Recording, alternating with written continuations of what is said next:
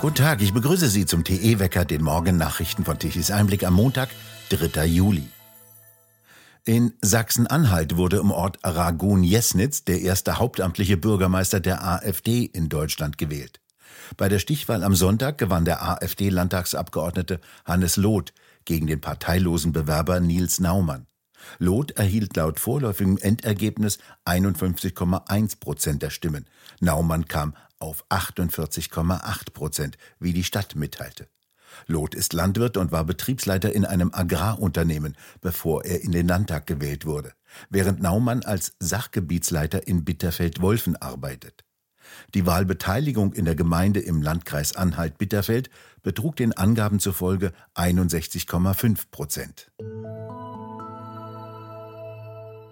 Heute soll eine erneute Anhörung über das neue Heizungsgesetz stattfinden.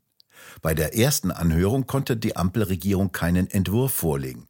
Stattdessen legten die Ampelpolitiker den Experten einen alten, überholten Entwurf samt Leitplanken auf den Tisch. Noch bis Ende dieser Woche soll das Gesetz durch das Parlament gepusht werden. Doch über ein wichtiges Element soll erst nach der Sommerpause gesprochen werden, über die sogenannte kommunale Wärmeplanung. Jede Kommune soll einen Wärmeplan aufstellen, erst wenn der fertig ist, sollen Gebäude sogenannt wärmesaniert werden. In jedem Fall soll ein qualifizierter Energieberater vor dem Einbau einer neuen Heizung zu Rate gezogen werden. So soll auch diese Gilde ihr Schäfchen ins Trockene bekommen. Die EU-Kommission hat die Pläne von Robert Habeck, neue Gaskraftwerke zu bauen, abgelehnt. Die wollte Energiewende Habeck bauen lassen, damit wenigstens noch etwas Strom erzeugt werden kann, wenn alle Kohlekraftwerke abgeschaltet sein sollten und wenn weder Wind weht noch die Sonne scheint. Als Backup bezeichnet er dies und sieht dies als notwendig für das Gelingen der sogenannten Energiewende und den Ausstieg aus der Kohle bis zum Jahre 2030 an. Doch die EU will keine Genehmigung für den Bau neuer Gaskraftwerke in Deutschland erteilen. Doch die sollen das künftige Rückgrat der sogenannten Energiewende werden. Kanzler Scholz hatte noch einmal beim Tag der Industrie erklärt, dass nur noch die Genehmigung der EU-Kommission für den Bau neuer Gaskraftwerke fehle. Doch die EU-Kommission hat große Bedenken, Anreize für den Bau von Gaskraftwerken mit einer installierten Leistung von insgesamt 25 Gigawatt zu schaffen.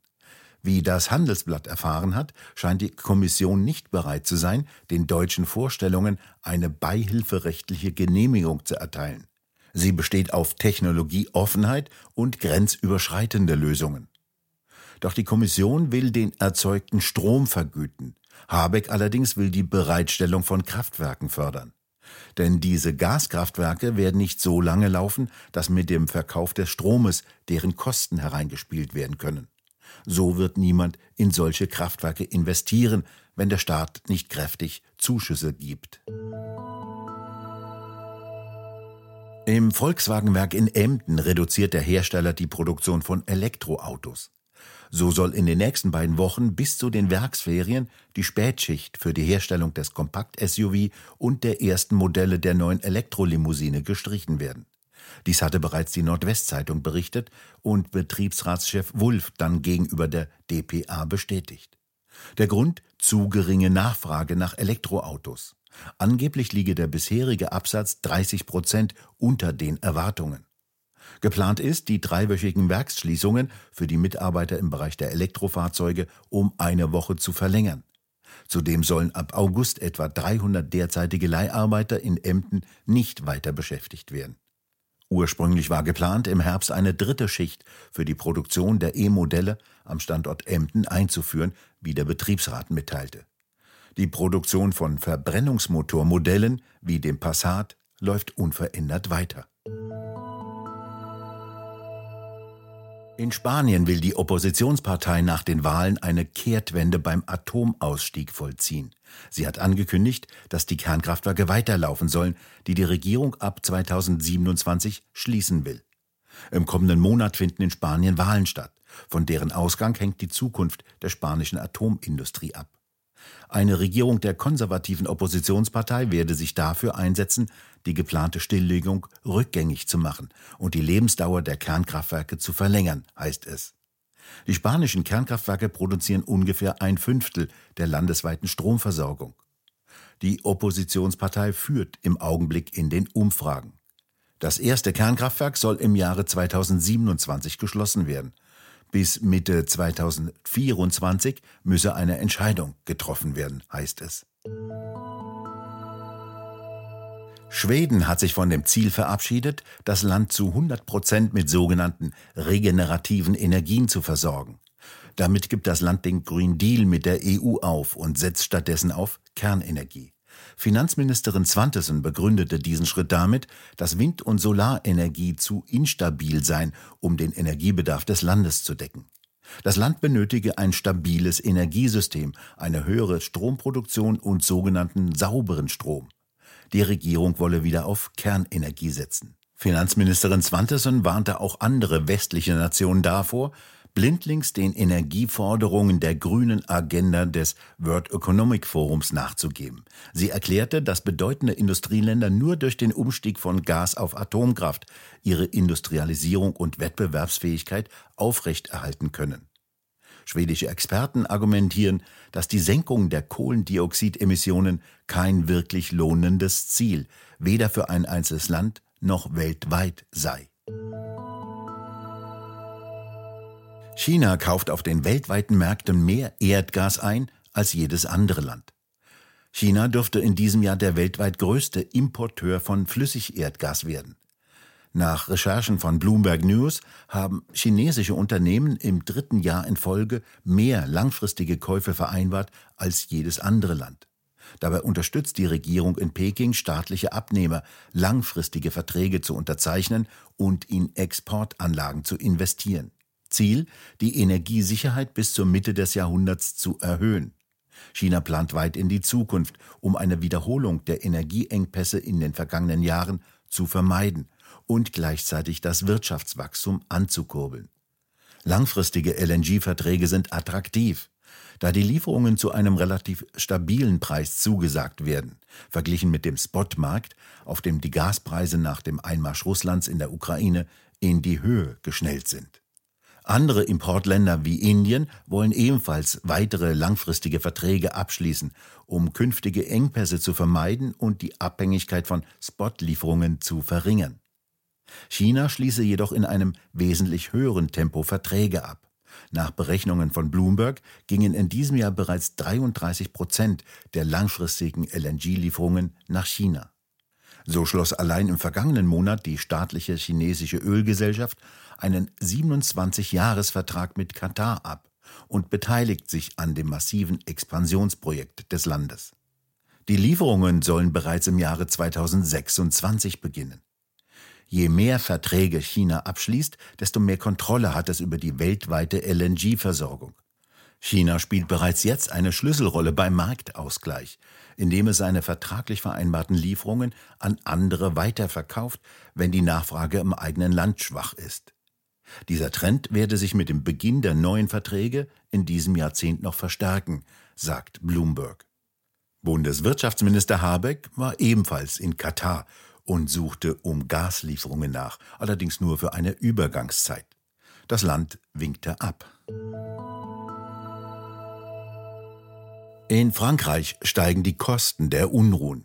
Am Samstag erklärte Finanzminister Le Maire, dass in der Nacht zuvor etwa zehn Einkaufszentren, mehr als 200 Supermärkte, 250 Tabakläden und 250 Bankfilialen angegriffen und geplündert worden seien. Alle Arten von Geschäften seien ins Visier genommen worden, insbesondere solche mit wertvollen Waren, sagte der Leiter der Handelskammer Marseille-Provence gegenüber France Info. Nach einer ersten Schätzung der Versicherer beläuft sich der Schaden auf mehr als 100 Millionen Euro. Das Modelabel Celine sagte seine für Sonntag geplante Herrenmodenshow in Paris ab. Die Behörden schränkten den öffentlichen Verkehr in einigen Städten ein und sagten kulturelle Veranstaltungen wie Konzerte ab. Präsident Macron hatte für den späten Sonntagabend ein Treffen mit Premierministerin Born und anderen Ministern einberufen, um die Situation zu erörtern. In den von Unruhen betroffenen Bezirken soll zeitweilig das Internet abgeschaltet werden, damit sich die Aufständischen nicht mehr organisieren können. Die Behörden setzten 45.000 Polizisten, Spezialeinheiten und bewaffnete Fahrzeuge in den Straßen ein, die von Jugendlichen überrannt wurden, die Feuer legten und Beamte und öffentliche Gebäude und Geschäfte angriffen. Von einer Vorstufe zu einem Bürgerkrieg sprach Eric Seymour, Präsident der Partei Reconquête, in einem Gespräch mit Europe 1. Bürgerkrieg sei eine Auseinandersetzung zwischen einem Teil der Bevölkerung gegen die öffentlichen Behörden, gegen den Staat. Und die sei genau das, was wir sehen würden, so Seymour. Und es gebe auch eine Machtprobe mit der Polizei. Man wolle die Polizei in einen Schockzustand versetzen. Man wolle der Polizei jede Kontrolle in den Gebieten, die von Drogenhändlern geregelt werden, verbieten. Man wolle auch die Justiz beeindrucken, damit es noch mehr als heute eine Art Freifahrtschein für Straftäter mit Migrationshintergrund gebe, so Seymour. In Nanterre sind 48 Prozent der Bewohner unter 18 Jahren. Die nächsten Tage werden noch unbeständig. Von Westen zieht ein Wechsel von Wolken und Sonnenschein heran.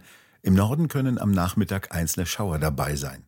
Die Temperaturen reichen von 20 bis 25 Grad im Süden.